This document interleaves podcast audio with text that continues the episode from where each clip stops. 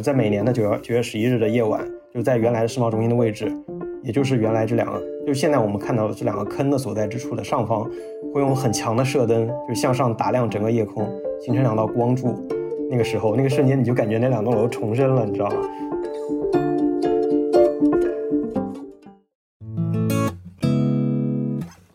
你正在收听的是《井号键》，这是一档因衰老焦虑和死亡恐惧而存在的节目。我们是董芷飞、蓝连超、徐静爱。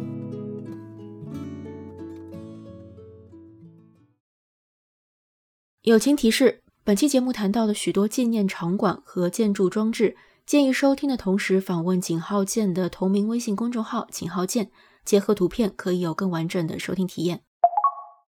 你好，欢迎收听井号键，我是徐静爱。本期节目是井号键的特别策划《逝去空间三部曲》的开篇。其实我们之前从来没有说过节目的更新频率，因为也不想立什么 flag。呃，但是呢，我们实际是以按照呃每两周更新一次的这么一个频率，呃来做井号键的这个节目。所以说，从今天开始的这一期到未来的三期，我们都会聚焦啊刚刚提到的逝去空间三部曲的这个策划。那我们希望通过三期和死亡空间有关的节目，来从建筑设计、空间体验和文化历史的视角，来探索一下不同的文化、不同的时代。呃，人们对待逝去的态度和他们的纪念方式。那么开篇的这一期呢，我们想聚焦纪念群体性死亡的纪念类场馆。我也是非常理想的，请到了两位我认为对这个议题能够发表出非常有思考的嘉宾。啊，第一位是 SJ。啊，S.J 是一位狂热的建筑爱好者啊，也是我大学时期接触虽然不多，但是一直听闻非常厉害的一位学姐。然后请到 S.J 是因为我知道他除了喜欢建筑，也是一个呃旅行狂人吧，所以也期待他可以在他这期节目中分享他在旅行过程中啊，跟我们本期节目这个主题议题相关的一些嗯这个分享。嗯，欢迎 S.J 啊，大家好，我是 S.J。第二位嘉宾 Kyle，然后他曾经是一名建筑师，然后 A.K.A 我前同事。然后我在想怎么介绍他的时候，我想到了一句非常有意思的描述，就是我感觉我和他做同事的一年多的时间讲过的话，可能还没有还没有这一期节目总共说的话呃这么多。然后他现在是一位全职的建筑摄影师啊，我我自己觉得 Kyle 的作品是很有人文性和思考性的，所以也特别高兴能邀请到他呃从建筑设计的这个视角来跟我们分享。他对纪念群体性死亡的这个纪念场馆的一些观察，欢迎 Kyle。嗯，大家好，我是刘松凯 Kyle。我想 Q 一下，其实 Kyle 之前上过另外一档播客《所见所闻》，呃，是一档专注于建筑议题的这个播客的节目，也谈到了非常多他在上海的一个改造的一个城区的一些拍摄和走访的经验。那期节目很有趣，呃，我到时候也会放到我们节目的这个呃 show notes 当中。那我们就进入今天的这个话题吧。呃，我的第一个问题，我想先请 Kyle 来分享一下吧。就是当你听到说，哎，我们要聊呃纪念死亡的这个群体性死亡的这个纪念馆的时候，你当时浮现在脑里的第一个印象或者一个一个直观的东西是什么呢？第一时间，我感觉可能还是在想去过的地方，会思考哪有哪些纪纪念性场馆的这种建筑吧。就第一瞬间，我感觉还还蛮难的一个问题，好像都没有去过很多相关功能类型的这样的空间。因为本身这种纪念群体性死亡的建筑就不多嘛，这个很多都跟历史事件有关，然后可能没有特意去参观这样的建筑。唯一我比较多常去的，还是在纽约生活的时候去经常去或者说路过的这个九幺幺纪念遗址公园。但是当时第一反应其实还是觉得这是一个非常沉重的话题，感觉，因为像说起来说是一个呃死亡空间嘛，或者说它是一个纪念群体性死亡的这样的一个建筑，因为这个词好像平常并没有会被。很多的去提起，本身纪念群体性死亡这几个字就感觉每个字都很有力，呃，让人不禁停下来，就是好像就要去好好的去想一下这相关的相关的事情。当时我也是愣了几秒。嗯，我觉得你提到有一个事情还挺有趣的，就是关于你听到纪念群体性死亡。就这几个字嘛，其实这几个字，我我不知道网上有没有，maybe 这个节目结束之后我可以去百度一下。但当时是我我编造出来的一个词，但之所以编造这么出来一个词，其实是想界定，因为纪念馆有很多类型嘛，你可以是纪念历史事件，但这个历史事件不一定是有伤亡的。但之所以是想去聚焦说纪念群体性死亡，一个是跟我们这个播客有关，我们是一档就比较喜欢来讨论跟衰老、呃疾病、死亡相关的这个播客。另一方面，我是觉得当有一个纪念馆真的是用一个实体空空间去纪念某一个事件之下的一个群体性死亡的话，那那个事件本身一定是很重要的。然后我个人一直也是对人和空间的那个关系很感兴趣，所以我也特别好奇，因为我自己有参观过一一些这样的场馆，但从来没有跟人去交流。所以说，当想做这个节目的时候，想到说，哎，如果可以有建筑师和一个经常在外面旅行的人，那也许我们可以去聊出一些我自己一个人思考不到的东西。那然后，我觉得这个节目可能接下来会有几个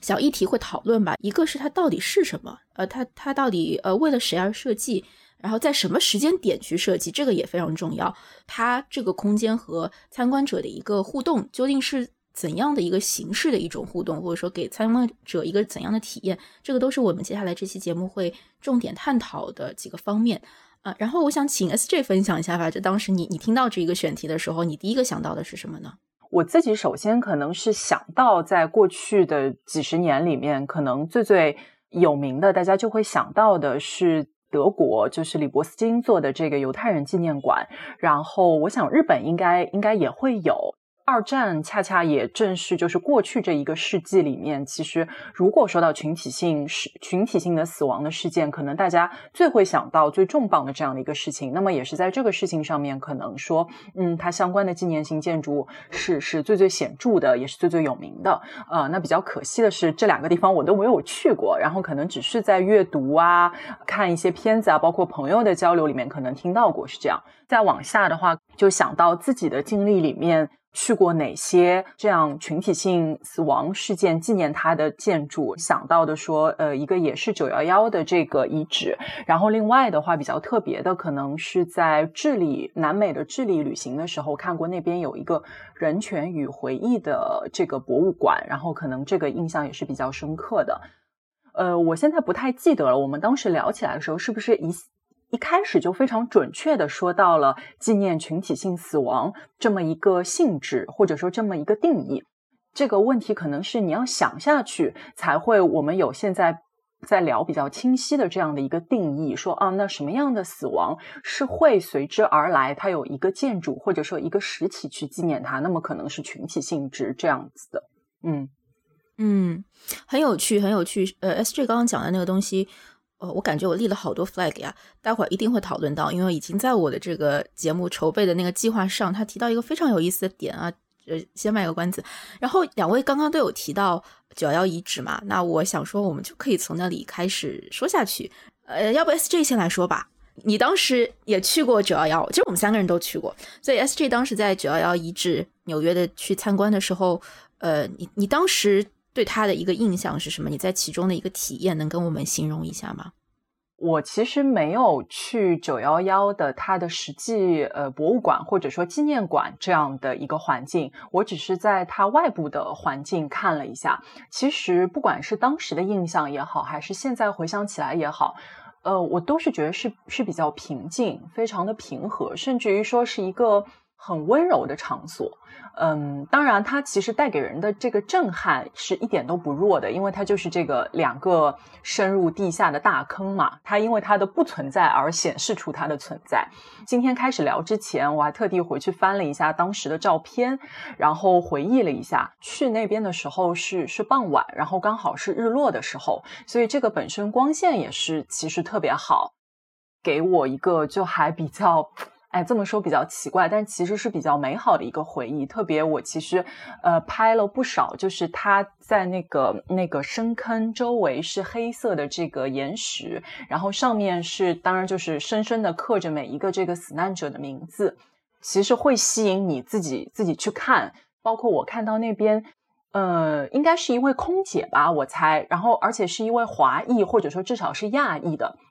然后在上面就是说他的名字上好像是，呃，贴着他的照片，还是还是插着一面小旗，有他的照片，然后插着一支黄玫瑰。然后我想这对应该是家人或者朋友来来纪念他的。然后照片上当然特别美好，而且那个照片我觉得还有一点年代感的那个感觉，就看的其实让人会觉得有一种又美好又残酷的感觉吧。除了这些名字以外，它其实那个石头上在那个时间就刚好倒映着华尔街那一块周围非常呃高耸入云的这些建筑的倒影，映在这个嗯水流过的黑色的岩石上。这个影像我其实印象也还蛮深刻的。嗯嗯。首先，你刚刚有讲到它的那个位置，它其实就在华尔街嘛，因为当时也是在那个金融中心的这么一个纽约下城的一个地方。我其实，在纽约有到访过纽约好多次，包括后来在那边生活了一年，但是我都没有到那个地方去，反而是之后回国之后工作以后，再有机会去到纽约的时候，我去看了那里。当时出差的那个公司，他他的办公室是在华尔街，所以当时就中午的时候就往那边绕了一下，就突然从一个密密麻麻、你很狭窄的这个街道，你抬头才能努力的抬头才能看到蓝天的这么一个状况，突然进到一片相对来说密度没有那么高，有两个巨大的深坑，然后周围是非常寂静。我不知道为什么我去的时候人也是不多，然后有风在那里吹，然后然后有绿色的叶子。你看，你往下看，你可能知道哦，原来这两个深坑是原先两栋建筑所在的这个地方。你会有自己的一些联想嘛？你自己的想象力会附着在这个空间之上。嗯，Kyle 呢，能和能和我们分享一下，你你作为一个也是在纽约念书，一个半纽约客吧，你当时的体验是怎样的？九幺幺遗址公园是我很喜欢去的一片区域。我觉得它不仅仅是一个公园了，我把它描述成一个区域，这个我之后再说吧。九幺幺遗址公园本身它的设计非常的。低调内敛，刚才你们也提到了，就是说它其实处在曼哈顿下城区一个呃非常重要的位置，但是呢，就是它其实并不是很显眼，可能你路过或者不不认识的人经过它都不会发现它是一个非常重要的一个节点。嗯，它其实上是在原来的双子塔的原有位置上设置了两个嗯巨大的深坑，嗯加以水瀑布的形式，呃周边还加了很多的景观广场的设置。我觉得就整体给我的感受就是它本身建筑的手法，或者说它做这样的一个纪念广场的手法是非常简单的，但是确实非常有力的。刚才 S J 也说到了，就是给人的体验就是让你可以非常近距离的去感受这样的一个巨大的空间，因为大家知道那个坑实际上它的尺度非常大嘛，它是以原来双子塔位置作为的建筑的基底来做的这样两个坑，那么。它这样大尺度的设计，其实上给人带来的这种直观的体验是非常强的。我们知道，就是很多建筑或者说是空间的设计，它它其实上是比较关注，呃，空间本身可能给给人带来这种感受。而这个建筑，其实或者说它是它是一个更加像是个艺术装置一样的东西，还是更多的是把它的具象化完完整整的保留和展示在人们面前。就我每次去感受，其实上都不一样的，因为我住在。呃，马顿对面的 New Jersey 的那个尖尖上，所以每次上岛就会经过那个地方，transfer 的时候就会经过那个地方。我可以说是看过它从春夏秋冬各个季节它的样子。人们到这个地方来游玩也好，还是有有的人在那里工作也好，就维护的人群。呃，包括有的时候夜里下班的时候回去的时候，会看到有人坐在那个地方在思考，或者说在可能会想念他的亲人什么。不同的这种场景，其实上给我的带来的感触也是挺深的。这也是我觉得在纽约我非常喜欢的一个地点之一。嗯，之前你在和我们呃分享这个空间的时候，你有提到，就是你从呃新泽西那头去看的的时候，好像可以看到一个独特的一个另外的一个装置，是吗？那是个什么样的存在？嗯，是那个是叫做九幺幺 Memorial 呃 Weehawken。我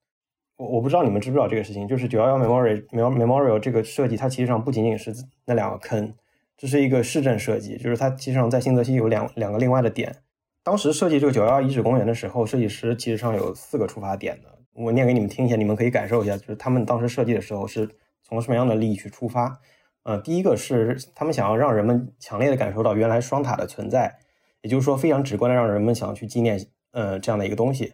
那么第二个呢，是将人们的身心吸引，就是想要去创造这种纪念性的体验。第三个是在曼哈顿忙碌的城区中营造出宁静。第四个是想要打造一个一片安静、美丽，是以人为尺度的开放空间。我相信大家都已经去过这个地方了，也是很非常能直观的体会到这四点。它实际上是一个非常层层递进的四点四个出发点。呃，从纪念性的层面到城市规划的层面，再到。最后，社区营造、社区营造的层面，其实上都很好的通过这样的一个简单的设计呈现出来了。嗯，我有的时候去的那里的时候，我可能就在旁边他那个石凳旁边坐着，然后那个地方就非常适合在那里发呆，看城市，然后看周边的人，因为它其实上是一个非常密集的城市区域嘛，它毕竟属于曼哈顿的下城区，然后又是金融街的位置。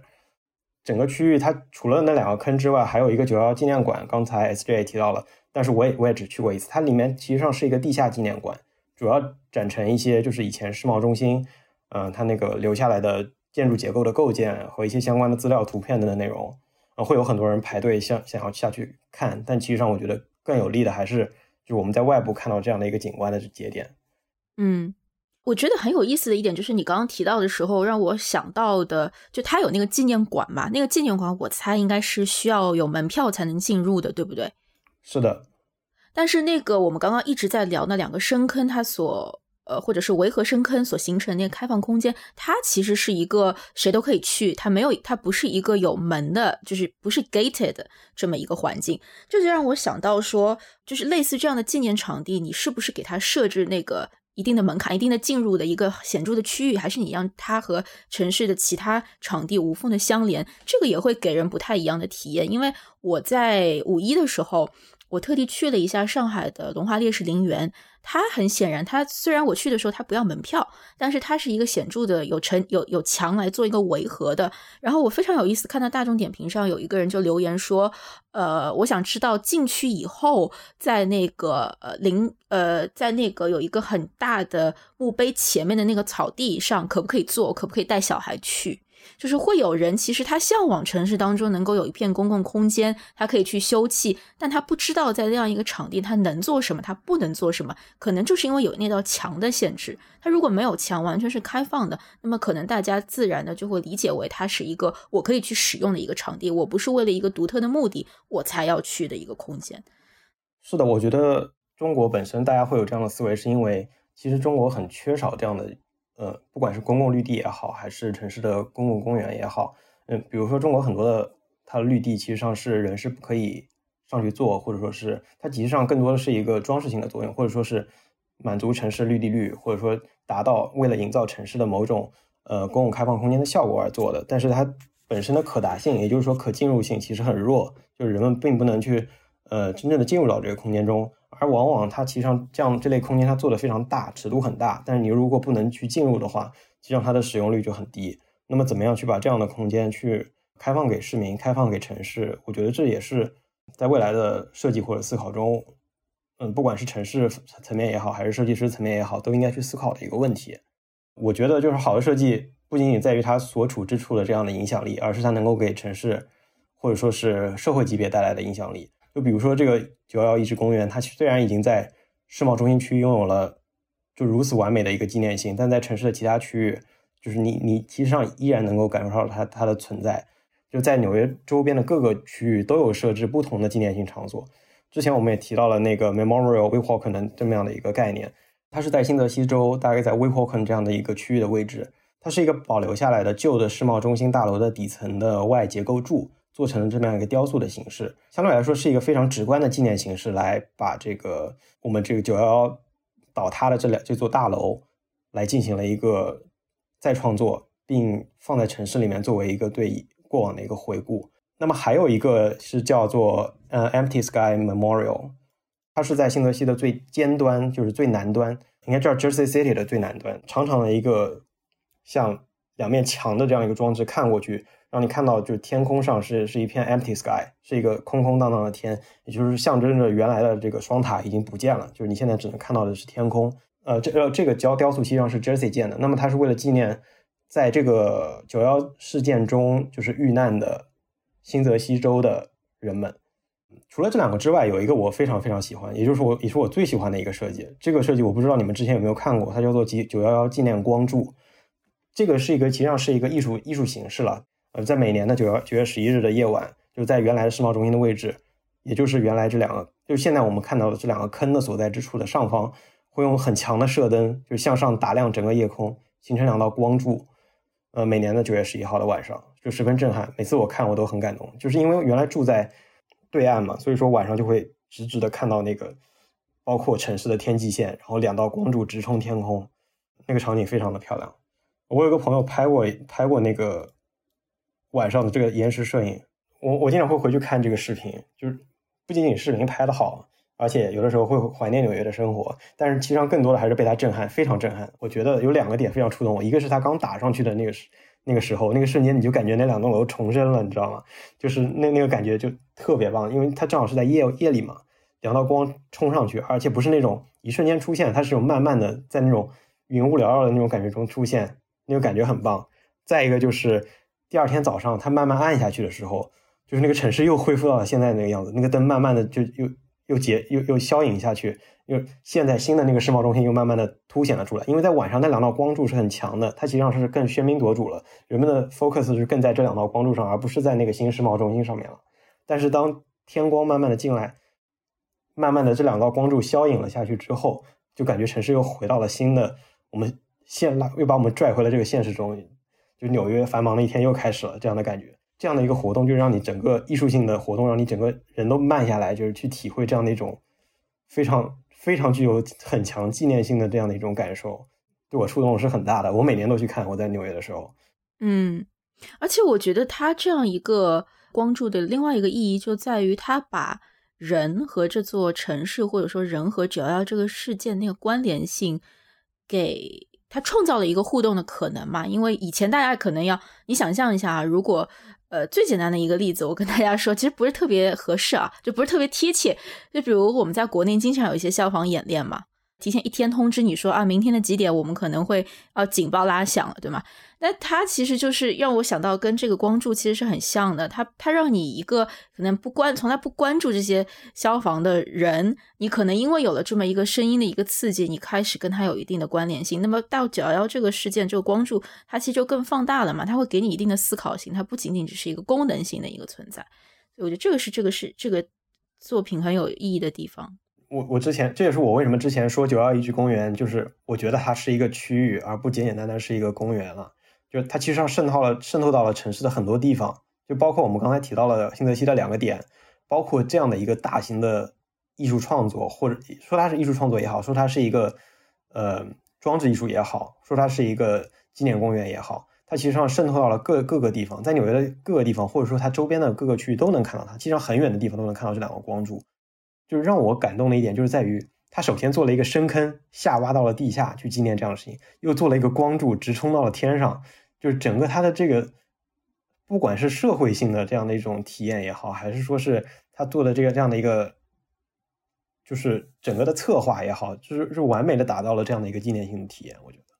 在 Kyle 介绍在纽约其他地方的这些和它相关的纪念性建筑之前，我是不知道的，就是不知道这些的存在的。然后 Kyle 在介绍的时候，就我就想到我前面其实无意当中说，就是我们要如何显示说这个东西它曾经存在，然后现在是不存在了。不管是那个深坑也好，还是其他的这个 Empty Sky Memorial 也好，他们其实其中都有这个概念，包括那个两道光柱。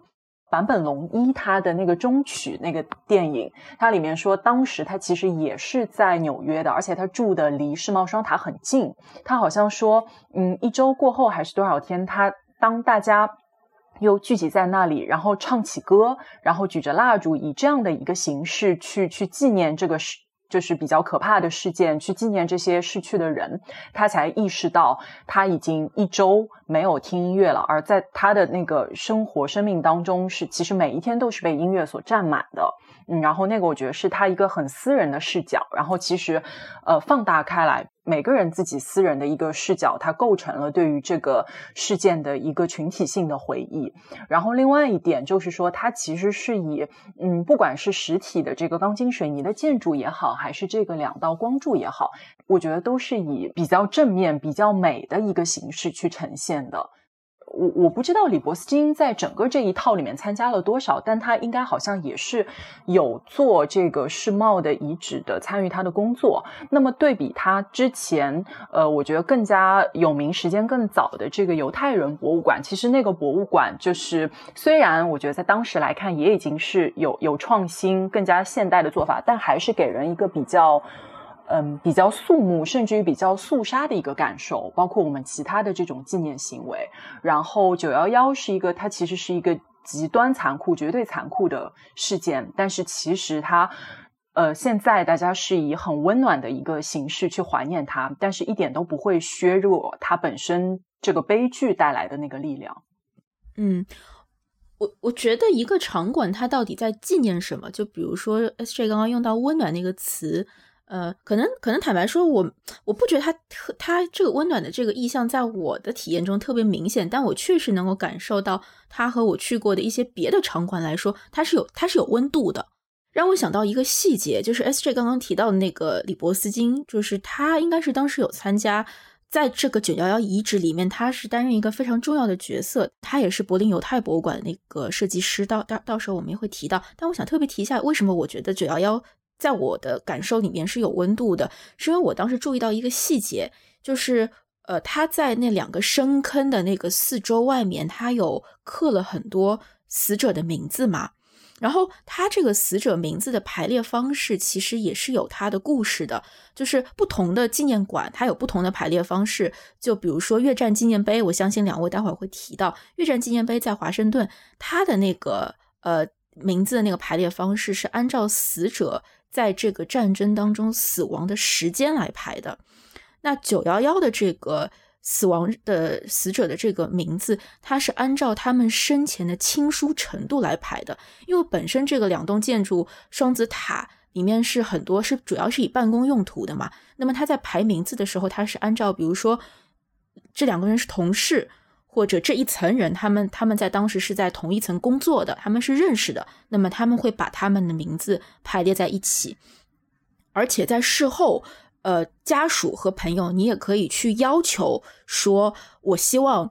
呃，我的这位逝去的亲属或者亲友的这个名字可以和谁排列在一起，他希望通过这个名字的一个接近性。能够让人感觉到他们在死亡的那一刻之前不是孤单的，是有陪伴的。这个是我觉得这个九幺幺，这个也是我当时看到李布斯金的那个他自己的，我忘了是他的传记还是哪里，他有提到的这么一个特别的一个名字排列方式。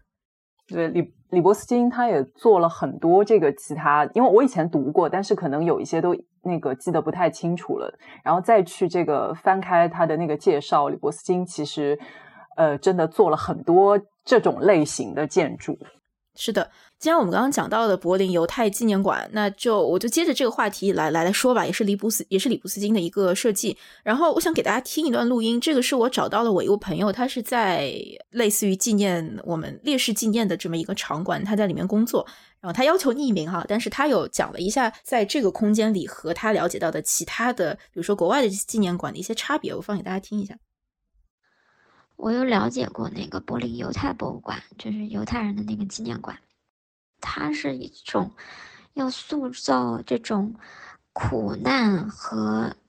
一种让人压抑的感觉，让人去感受到当时的那些呃犹太人是遭受了怎样的迫害的。但是纪念馆不同，它不是去塑造那种烈士当年受的有多么苦难的事情，而是去塑造一种宏高。嗯，特别宏大的一种精神，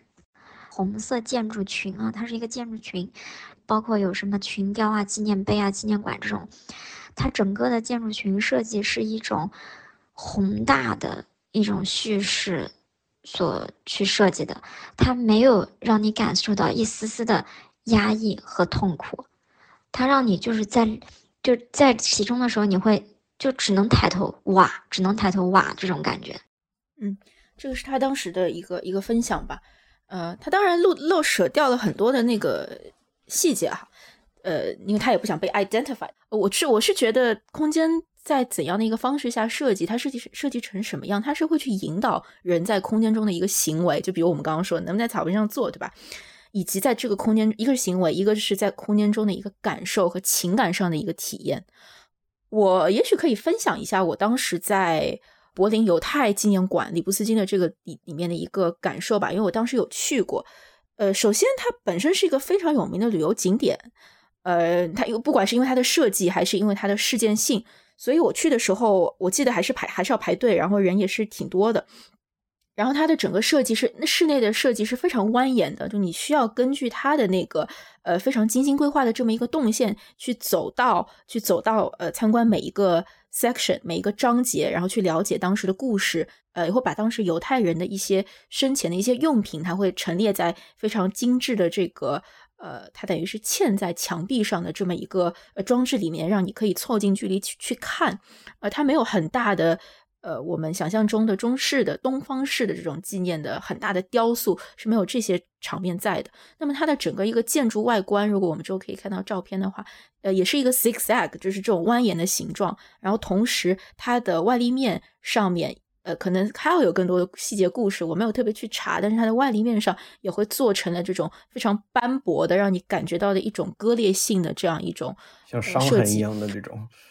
没错。然后我想特别提到的一点，我是第一次在参观一个纪念馆的时候，我会忍不住掏出手机，然后把那个空间当中的声音录下来。是因为在这个犹太纪念馆里面，你随着那个 zigzag 蜿蜒的路走到终点的，走到其中一部分的终点的时候，你会进到一个高度非常高，但是又非常狭窄的一个三角。我记不清啊，当时我只能依照我的记忆，当时是一个三角形的这么一个空间，你必须要拉开非常非常沉重的门。你进到那个空间，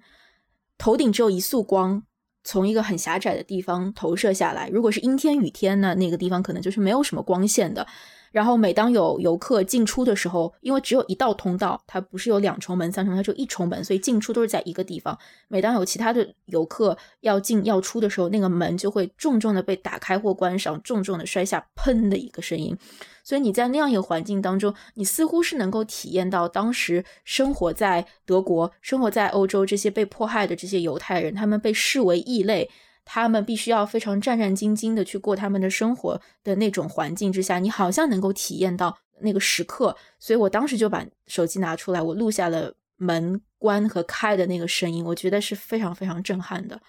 两两位，你们刚刚也提到这个场馆吧？你们可能没去过，但是对他的印象是怎样的呢？嗯，我我没有去过这个场馆，但是我我有看过很多关于李伯斯金的介绍，其实也看过相关关关于这个项目的项目资料。嗯，它其实上给我最深的印象还是一个是它的建筑平面，它其实上是一个非常不规则，像刚刚你说的是一个 zigzag 那个造型，非常曲折的一个造型。其实上这样的造型也是给它的观展体验创造了很多不一样的空间嘛，因为你必须要顺着它这个造型在空间中不停的拐弯儿，呃，而且会出现很多逼仄的一些角，呃，一些墙角，包括这些墙角它形成了一些非常小的一些锐角的角度，也会给你产生一些空间上不同的感受。包括它这个建筑外立面上有很多这样的像割裂的这种这种形式的这种开窗，因为它看起来都很不规则嘛，是这种各种形式的横向的也有，竖向的也有，斜向斜向的也有不一样的这种开窗形式。它其实上不仅仅是为了给内部带来一些采光，或者说展馆内需要的一些光线，呃，它更多的还是我觉得用这样立面的形式，从建筑外立面的形表达上，也就表现了这样的一种。我不知道它的建筑本意是不是这样，但是给我的个人的观感来说，会有一种伤痕的感觉，会有一种那种比较割裂化的这种立面形式。因为本身它表面利用的这种材料是非常统一的，它看起来是一个完整的一个整体。但是由于这些开洞、开窗，呃，把整个的立面打散了、打碎了，让它形成了这样一种非常割裂的形式。可能对于我来说，我的直观感受是一种他想要去让人体会到这种伤痛的感觉，就是从非常直观的立面表达上。嗯，然后那我们其实讲到这个的，已经我们已经来到了柏林嘛，已经讲到了这样一个空间。我觉得就有有另外一个，当时也是我有去到的一个，大家可能也都看过照片或者说听说过，呃，就是呃，Peter Eisenman 他设计的一个呃叫做欧洲被害犹太人纪念碑的这么一个场所。它其实是呃一句话介绍的话，它其实是在一个斜坡上去安放了两千七百十一块。的混凝土板，然后这些混凝土板有不同的高低、不同的长度。可能我我发现特别有意思啊！我在看一些英文资料的时候，我没有看到有人说这些混凝土板所形成的这个这个结构会被人为是人认为是个棺材。但其实，在中国人的我当时去看的时候，看完我会跟别人描述的时候，我就会说我我看到，我觉得我看到的是两两千多块棺材，两千多口棺材。当时我看到过一些媒体的报道，就一些所谓的建筑评论，认为这是一个非常糟糕的一个设计。参观作为一个参观者，我没有马上认为它是一个很好，也没有认为它是一个不好的一个空间。直到我大概在几年以前看到过一篇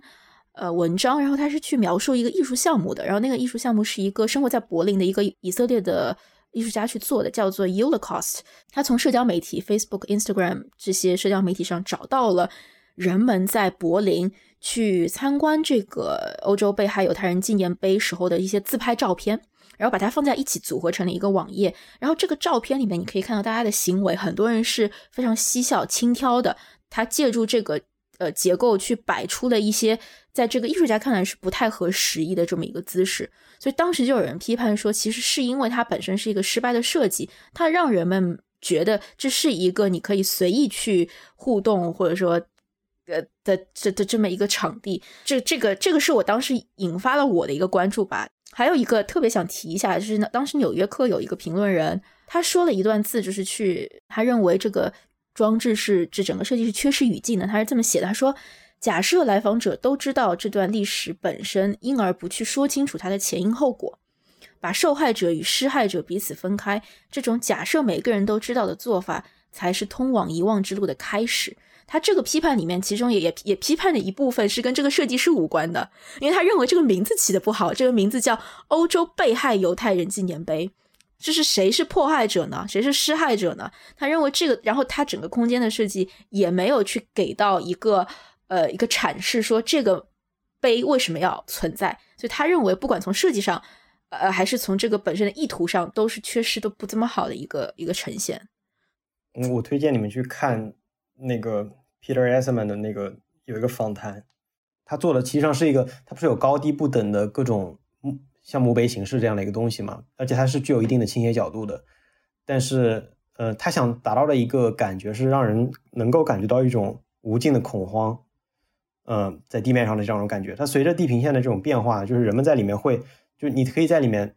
在那个低矮的石碑旁边坐下来，去体会不同的尺度。你也可以在那个。石碑之间穿过，它有很高的那种碑嘛，四五米那种高度，啊，你会可以也可以去体会它这种空间带来这种非常狭窄的通道走过去的感受，去思考这段历史。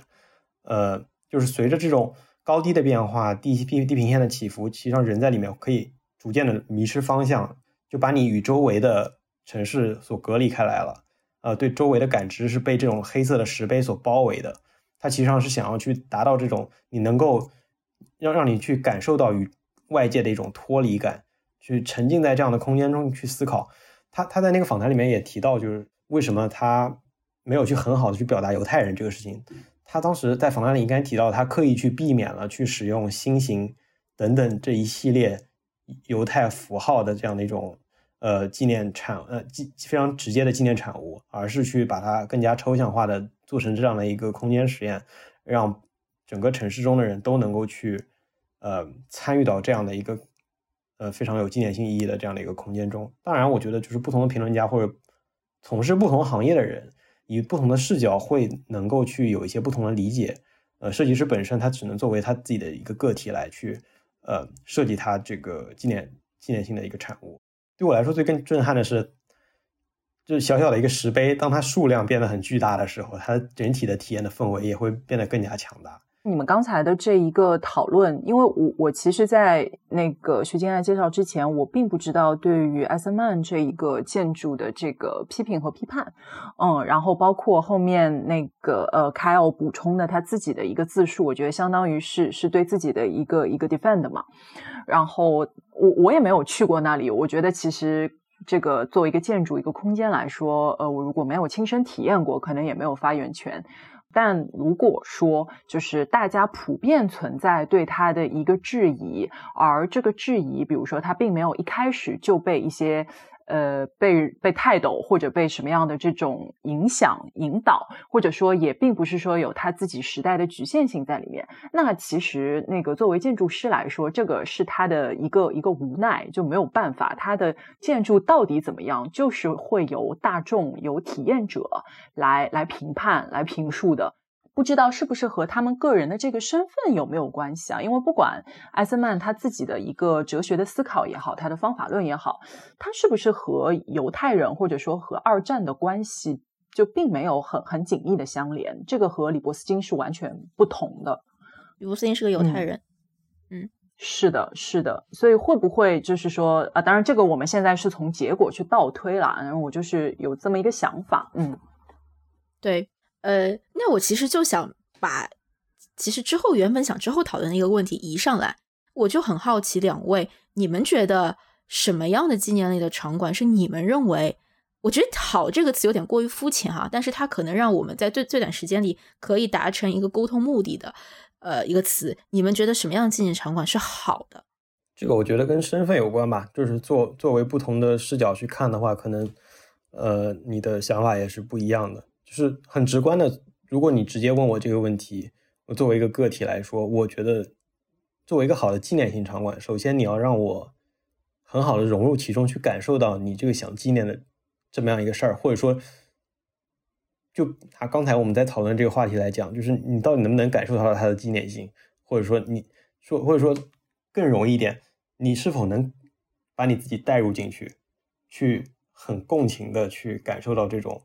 呃，它是个纪念场、纪念性的场所，它能够让我产生某一种纪念情绪，这应该是一个纪念性场馆，或者说是我认为的好的纪念性场馆应该具有的一个特质。嗯，对我也是想到这个，说就是可能表达方式和凯尔不同，我不知道是不是你隐含的是同一个意思，就是。呃，可以给我一些和现实的脱离，就是或者说我本人所存在的一个现实的脱离，然后让我可以，呃，多多少少沉浸到它这个纪念性场馆本身所要传达的信息也好啊，还是它的故事啊，还是它的情绪里面。那不管它带给我的这个情绪是，呃，正面的也好，比如温暖啊，或者怀念啊，或者我们有时候说中国古诗词那种乐景衬哀情，还是说是嗯更偏负面的，这个负面可能是是。呃，对于这种事件的残酷的感受或者害怕，但我觉得这个都都都是 make sense 的，嗯。然后甚至于这个可能也不仅仅是说对纪念性建筑，其实任何一个空间，我觉得都是就是我我在那里，那么我就希望这个空间本身可以帮助我更好的全身心的去体会它。嗯，我同意。是的，你说的很好，我就觉得不同的空间其实上都是需要有这样的特质的。比如说你在一个办公属性的空间中，你希望它是一个。比较能让你沉浸下来办公的这样的一个场所，而不是会出现很多花里胡哨的东西，让你分散去分散你的一些呃感官上的思路。嗯，像这样的空集中性的纪念性空间，我们也希望它更多的能够去把你带到那种情感中去。嗯，所以说这个我觉得跟它的功能性和嗯设计师怎么样能通过一些不管是空间上的手法、材质上的手法等等一系列处理也好，能让你去感同身受。嗯，确实是一个非常重要的事情，尤其是在这种文化类场馆中。嗯，而且我我我非常同意两位，我也认为说共情、同理心是一个非常，我觉得纪念性纪念馆、纪念类的建筑，它如果能打动我，那么它本身必须是要具备我刚刚讲同理心和共情力的这样一两个特质。然后我突然想到一个问题，呃，就是你们觉得尺度或者说规模？呃，或者说某种权力符号，就比如说，当我们在说到东方式、中式的这类纪念场馆，它非常普遍的会用到一些元素，就比如说大型的陵园，呃呃，孙中山那我不说，因为他是纪念他个人的哈。但比如说是呃南京大屠杀纪念馆，然后或者说我们中国呃上海的这个烈士陵园，或者说雨花台，南京的雨花台这个纪念馆，它都会用一些非常大尺度的类类似于这种广场的元素，然后对称轴对称的这种设计，去强化它。呃，空间本身的一个宏伟性，呃，你在里面会看到，比如说我在上海烈士陵园、文化烈士陵园里面看到它的一些雕塑，都是一些群像，就是很多人在一起组成的这么一个集体的力量。它是个集非常强调集体主义的。其实你也不知道墓碑上的每个人都是谁，但可能相对来说，在一个更强调个体主义的呃这么一个一个文化之下，我们反而能看到更多的个人的故事。我自己是更容易被个人的故事所打动。嗯，我也想到了，就是我不知道为什么我在做这个这期准备的时候，我就想到了之前也是一个比较有争议的一个艺术家嘛，他就在纪念汶川地震的时候，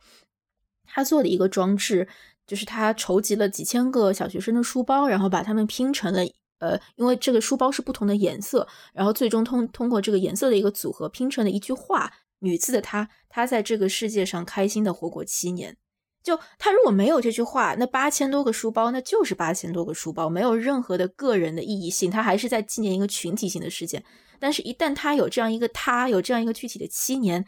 哇！我当时就一下就被这句话戳中，你就会去想说，哇，那是怎样一个孩子？他他是家人失去他是一种怎么样的感受？就是，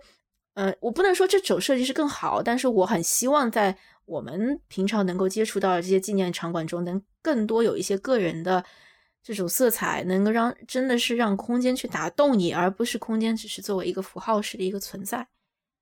他这个思路还是蛮蛮讨巧的，我觉得就是就很有趣，就是我们更加会对某一个人的事情去产生共情，因为集体性的事件，毕竟你没有参与，你没有办法去。嗯，思考一群人是怎么想的。但是如果你这你去 focus 在一个人身上的时候，你是更容易去把你自己带入到他的那种感情上去的。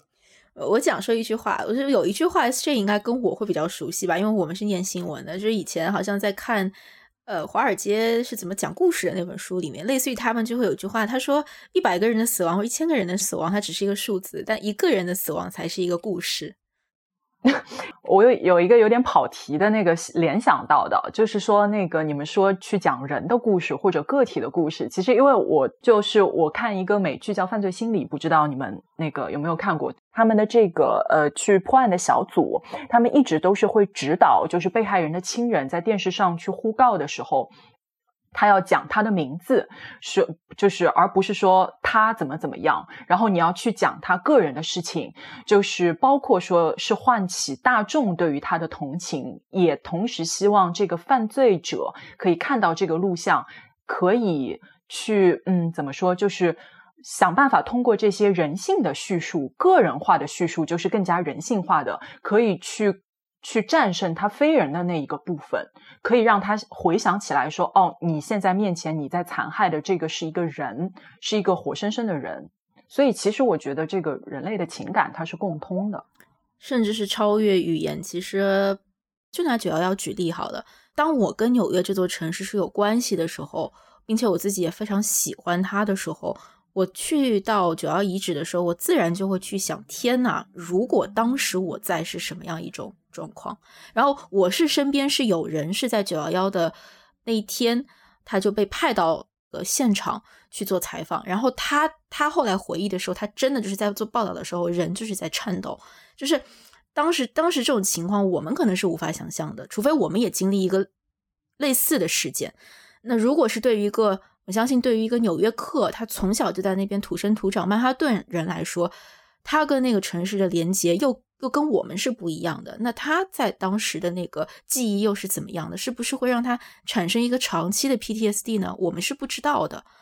我还想到的一个点哦，就是说，不管说我们是作为游客也好，还是和纽约呃有一些羁绊的这个。但依然可能是外乡人 （outsider），还是说从小在那边土生土长的？但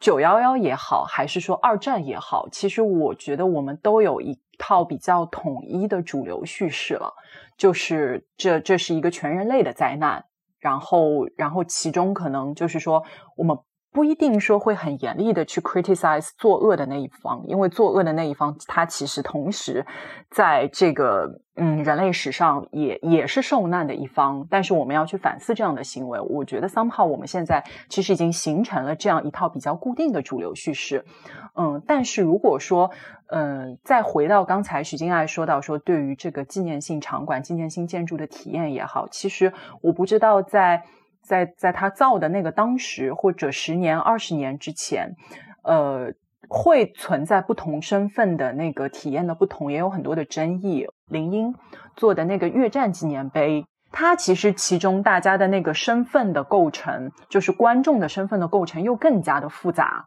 不仅只是说和他距离的远远近，你有其中那个参很多的参战老兵，然后又有他们自己对于这个战争本身的看法。嗯，包括美国人，他们即使没有参战，他们对于这个战争的看法也有不同。然后，所以其实这个当时是有很多的一个争议的。那这个，因为我看过他的一个纪录片嘛，所以才才获得了这样一些知识。我我不知道，像对九幺幺这个纪念场馆也好，还是说呃那个呃二战的一些纪念性建筑也好，有没有过类似的争议，或者说什么？嗯，我倒是对于刚刚我们提到的几个场馆的所谓的这个争议，我相信会有，但是没有在我没有仔细去研究过。但是我想提的一个有争议的那个东西，它其实还没有造出来。也是我前两年有关注到，然后我当时是特别写了一个跟它相关的东西，所以我有印象，应该大概是二零一七年左右的时候，就伦敦当时是想去造一个大屠杀纪念馆，那到现在还是没有造出来，应该还是在一个不知道在一个怎样的一个过程当中。然后当时其实去参加这个呃投标的这个呃设计师都非常有名，除了就是 Foster 肯定会去嘛，他作为一个英国人。肯定会去，然后还有包括一些呃扎哈的事务所也去了，呃里布斯金他也参也去参加了，然后当时的那个引引起了非常大的争议，因为二零一七年前后，当时就有一些关于英国是到底脱欧还是不脱欧的这些争议，然后大家的其中的一个争议点就是你为什么要在现在这个时间点去造这样一个呃大屠杀的一个纪念馆？呃，就这个时间点是为什么？就是当很多人是在 criticize，这并不是跟这个场馆。本身有关，也不是跟这个场场馆的设计有关，更多的是政治上的一些，呃，这些不同观点的，呃，不同政见的人的一个互相的一个一个呃牵制。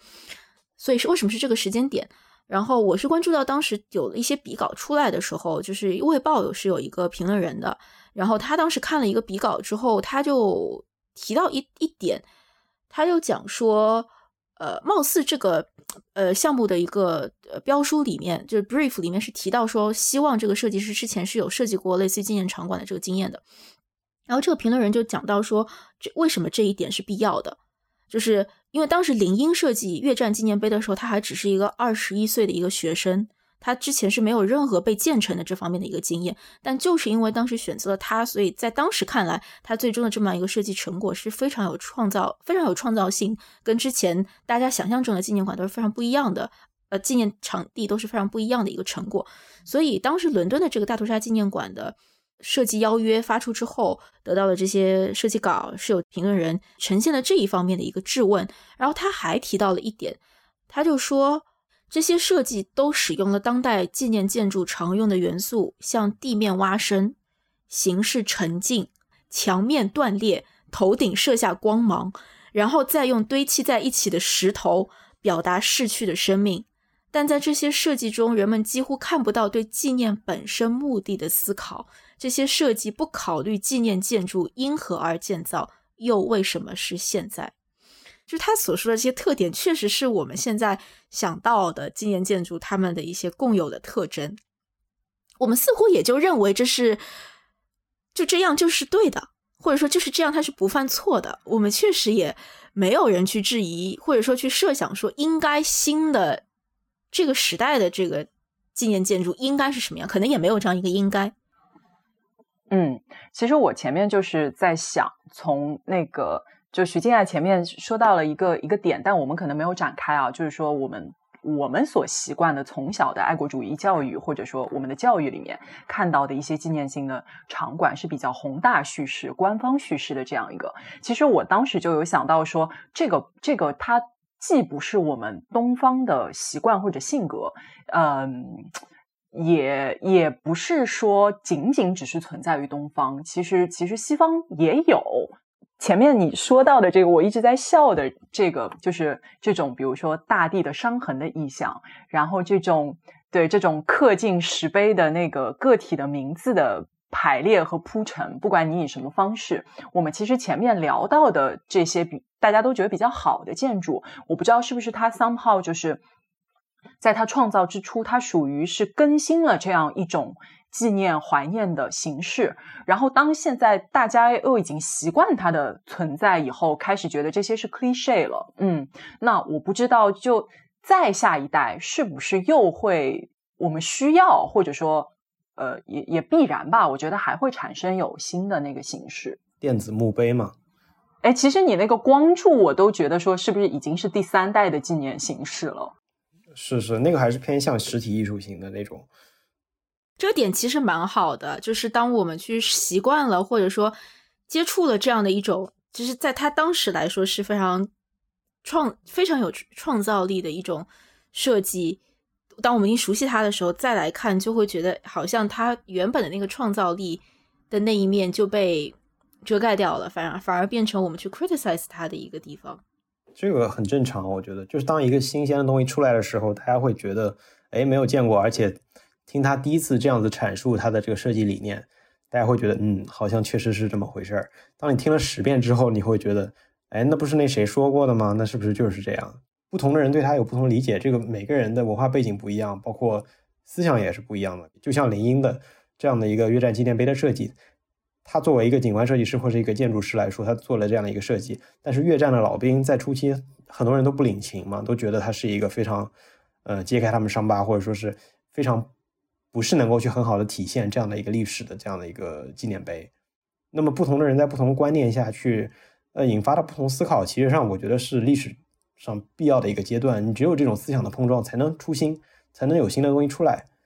我原本想说的一点是，呃。对于这类场馆而言，万变不离其宗的一个点在于要认清楚，就是你到底为谁而设计，就是你设计的目的是什么。然后随着刚刚开我的这个叙事之后，我又想到了一点，因为为谁而设计这个问题本身，它就是无法得到所有人的认同的。那可能政治的一派认为说，它应当以一个政治符号而存在；那王者的家属他认为这应该是为了纪念的意义而存在。就不同的派别，它可能有不同的这个呃愿景在其中，这个东西是无法去平衡的。那我们在评评论的时候，假设我们有权利去评论，那我们评论的唯一依据就是说，在这个建筑真的面向大众以前，它本身的 design intent。它是是不是非常好的？从它设计之初贯穿到了它建造完成。那至于它真的是面向大众以后，其实这一切的评论就不是任何人可以去掌控，也不是甲方，也不是乙方，不是任何人，因为每个人都有自己的一个体验了。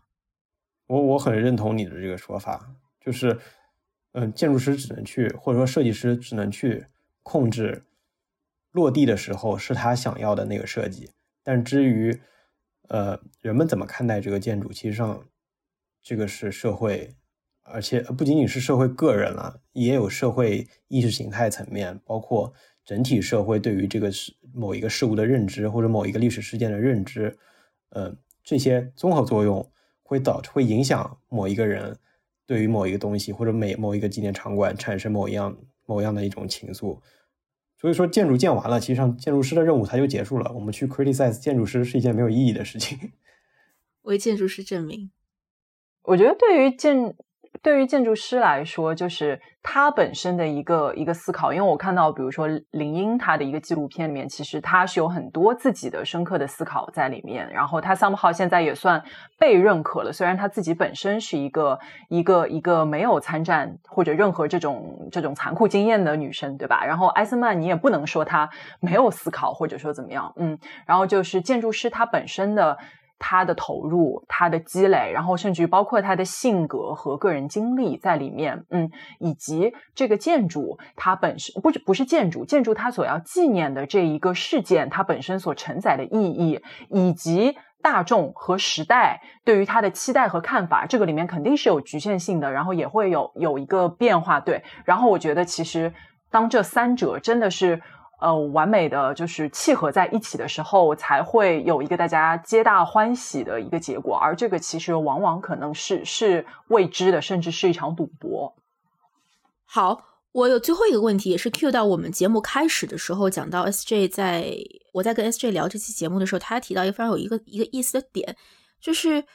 呃，S J 可以具体展开，但大致的意思就是说，最早我们在说纪念死亡的时候，其实是没有所谓纪念群体性死亡的这个概念在，我们更多的是去纪念宗教或者是王族，它是一个个体式的或者是一个非常小规模的一个群体，只有那些人值得被纪念。但到了后来，我们可以看到有纪念群体性的，不管是一个呃事件性当中的人的逝去，还是一个呃事件性当中每个人都有一个自己的面目能够共情的这么一个设计。就这个这个这个上面，S J 能具体跟我们聊一聊，你是怎么想到这一点的吗？我切入点是一个一个，嗯，就是说大家都知道很有名的几个呃建筑，帕特农神庙，然后罗马的万神庙和法国巴黎的先贤祠。然后其实有一个冷知识，就是他们这三个地点，它它的英文或者说它的那个原文的名字是一样的，然后是同一个意思。就是英文可能大家最熟的就是 Pantheon 嘛，然后它都是就是纪念所有的神这样的一个场所，是这样的一个意思。那么帕特农神庙它在大家现在可能习惯叫它就帕特农神庙吧，是对，是一个音译的译法。然后那它其实。背景是，就是这个希腊本身当时就是多神教嘛，所以它帕特农神庙作为它可能可能地位最高的一个这个神庙，本身就是献给所有的当时希腊诸神这样的一个场所。然后在罗马的万神庙也是献给所有的神。然后现在大家可能去到那边看到所有的这个周围一圈的那个呃壁龛里呃。对壁龛里面，我我不记得现在放的是伟人，还是说依然是以前的这个神。但是呢，他现在又有了一些变化，就是他可能有了一些那个名人的墓，比如说我印象当中好像是米开朗基罗还是拉斐尔，他可能就是。葬在了那个那个罗马的那个万神殿那里，然后再进一步到了那个巴黎的先贤祠，它又时代上面也是与我们更加接近了嘛。然后包括从这个名字来看，其实它和神已经没有关系了，它纪念的是呃以往的这个祖先先辈，然后给予我们指引。那当时我去到那边的话，其实也是为了去看那个。雨果的墓嘛，然后也就是过去两三百年里面的名人，他都是葬在那里的。回过来说，我前面这个感受的话，其实就是。从历史上面来说，可能以前包括罗马，它也有有有过说一个伟人死后，比如说凯撒或者奥古斯都，他其实去纪念他的方式就是把他神化，他会成为一个神，好像会进入他们宗教的神殿这个样子。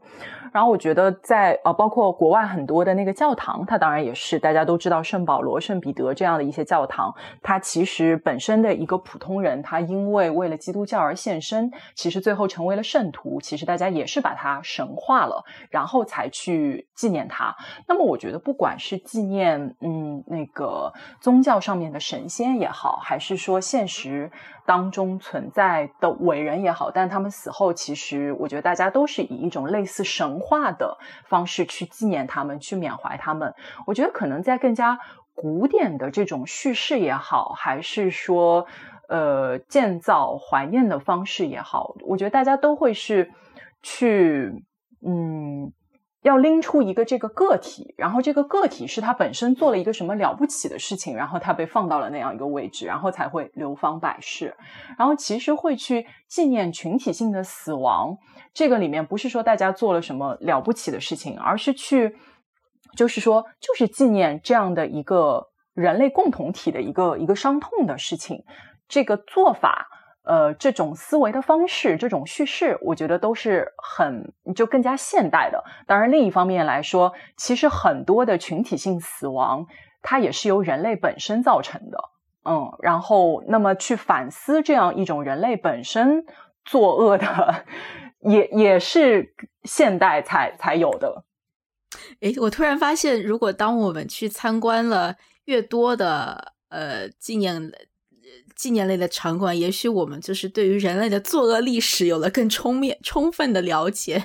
对，其实以以前以前也不是说没有，我觉得，比如说我去旅游的过程当中，去去一些城市里面看，包括有时候参加他们的这个 city tour、walk tour，其实你也看到，比如说对于犹太人或者对于吉普赛人的这个迫害和排斥是一直存在的，那么也会存在于民间的这种叙事里面。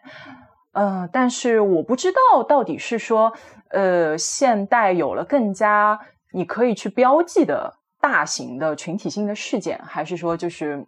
就是这个人类作恶到了现代有了更加顺手的工具？人类还是很喜欢作恶，同时还是很喜欢反思的，但是还是持续性的 犯错，在持续性的反思。很多时候你也无法去判断说。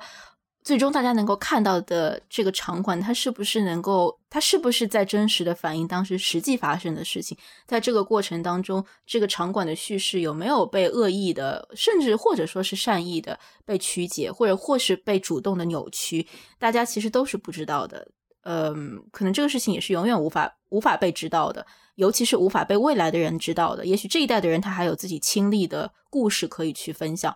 这就是很很，这就是历史的无奈之处吧，就是没有人永远知道真相。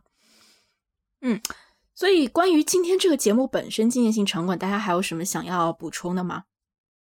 我可能可能想分享一段那个，因为。林英他其实不仅做了这个最有名的越战纪念碑，他其实可能在呃，美国也做了很多其他的，可能是小型一些这种纪念性的小小的建筑。然后我记得也有一些和这个好像有这个黑人民权运动的一个比较小的纪念碑，其他我可能印象不深。但是它其实也是和李伯斯金类似，有很多呃这样子类似的作品。嗯，然后在他的这个纪录片。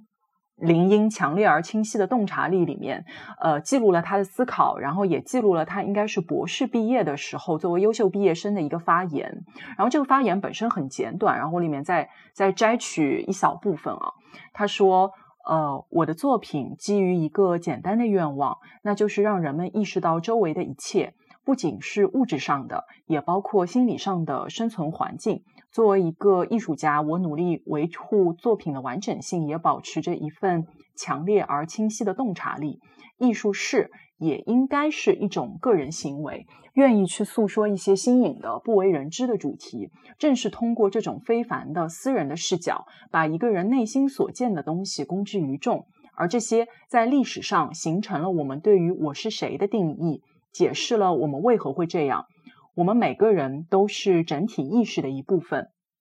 通过我们的作品、形象、思想、写作等等而彼此关联。我们以此告诉未来的一代，我们是谁，曾经做过什么，可能的话还包括我们将对他们产生什么样的正面影响。然后这段话我就觉得说的非常好，它其中包含了两个。两个含义也刚好，我觉得和我们今天的主题非常的契合。其中一种，首先，我觉得当然是就是，其实解释了我们整个在讨论的一个大的主题，也就是说，这个纪群体性的纪念性的建筑，嗯，赋予了它一个合法性，以及解释了它应该是什么样子，或者说达到了一个什么目的。那么，就他的这段话也是我所认同的，可能我觉得就是。呃，以个体记忆，然后集结成为一个人类共同体的这个记忆和思考吧。然后其中也还有一部分其实是阐释了他个人作为艺术家对于这个的理解。那么其中也是包括了我们前面都讨论到的，就是说可能一些建筑美学上面还是有很多值得讨论的东西，而不是说这个东西它只是一个一个一个政治性的场所啊，或者说，嗯，大概是这样。就提到林荫这个，我看我之前我看到他一零年的时候，好像他有一个网络的计划，就是他叫 What is missing，就是他就在是一个 memorial，像是更为地球建立的一个 memorial，就是那些已经灭绝的物种啊，包括以往发生那些事件啊，都在他这个网站上就有标注，他应该就是 What is What is missing dot net，就是刚才提到林荫，所以我突然想到。我觉得，就纪念馆作为一个平常不会遇到的、不太会遇到的建筑功能的类型，呃，参观的时候，我觉得可能我个人会注意一下，比如说人流的流线设计啊、整体空间的感受等等的，嗯，包括这个人与人与建筑的尺度、建筑本身的空间感等等等，就会我都会去关注。但平常的观览观览者可能并不会过多的在意这方面的内容，反而会更多的去关注纪念馆内部的展品啊，或者说陈述也好。我觉得可能。是一个问题吧，就作为设计师，呃，到哪里都免不了去观察别人的设计是怎么做的，细节是怎么处理的，呃，不自然的想去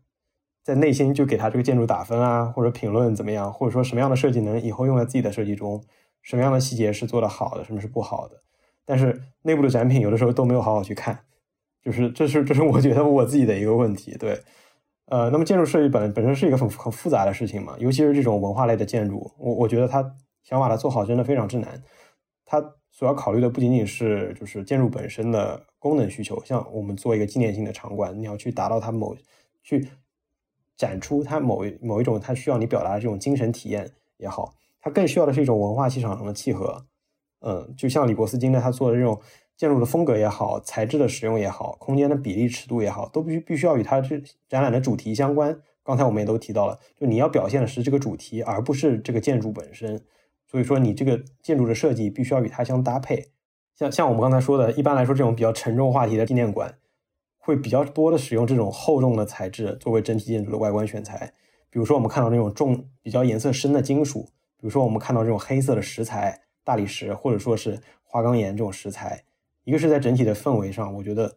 它确实能起到加强纪念性的作用，增强它的这种厚重感。而且，我觉得它也很能够呃，能够很直观的把人。观展人群的体验很迅速的带到建筑中去或者历史中去，因为黑色本来是本身是一个可以让人沉静下来的一种颜色。再有就是刚才我们说的这种形式，比如说很多的这种类型的展馆，它通过各种各样的这种建筑入口的设计，让人们在一进入这个建筑的过程中就开始营造这种它的这种氛围，激活人的这种情绪的这种体验。这也是为什么我们看到有一些呃纪念性建筑比较喜欢用这种几何状很强的设计，比如说三角形啊。比如说很强的这种入口体验啊，或者说一进去就是一个高耸的空间，或者说是一个逼仄的空间，逼着你狭小的空间让你仅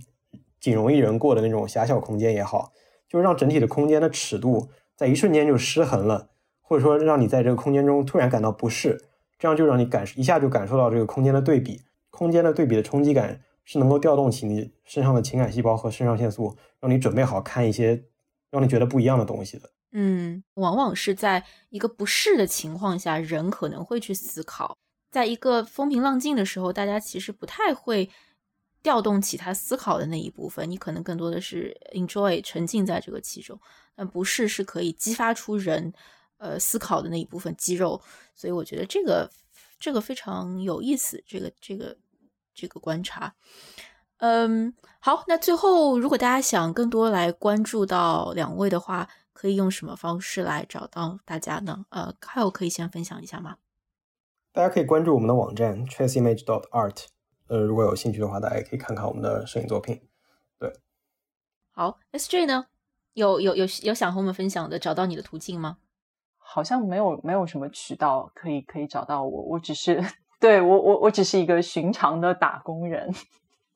哦，对，我想起来，就是其实可能是一年之前有和朋友有做一个播客，叫上层建筑。但是随着那个，对，随着这个朋友，随着就是这个播客的组织者他自己沦为了一个勤恳的打工人，对对，勤恳的打工人以后就就荒凉了。嗯啊，那上层建筑非常好，我自己非常喜欢。然后他们会讨论。呃，跟建筑有关，但也更多跟人有关，甚至和一些社会性的议题、人文性的讨论在里面。好，所以如果想找 SJ，就来找我吧。啊，那感谢大家收听啊，这个应该是景浩见今天全部内容。然后呢，呃，谢谢两位的分享啊，在下一期的节目中，预计目前是在六月二号上线的，呃，市区空间三部曲的第二期啊，我们会换一个视角，我们会来。啊，聊一下，聊一聊这个墓地，然后也是找到了一位呃呃墓地的爱好者，他会聊一下在欧洲逛墓地时候的一些发现和思考。呃，如果大家还没有关注我们的节目呢，欢迎你在常用的播客平台订阅我们的节目，也欢迎访问井号健的同名公众号井号健，我们会在上面收录本期节目当中提到的很多的一些延伸延展阅读的链接，以及一些呃我们嘉宾拍摄过的这个照片。啊，再次感谢两位，我们下期见。好，谢谢，谢谢。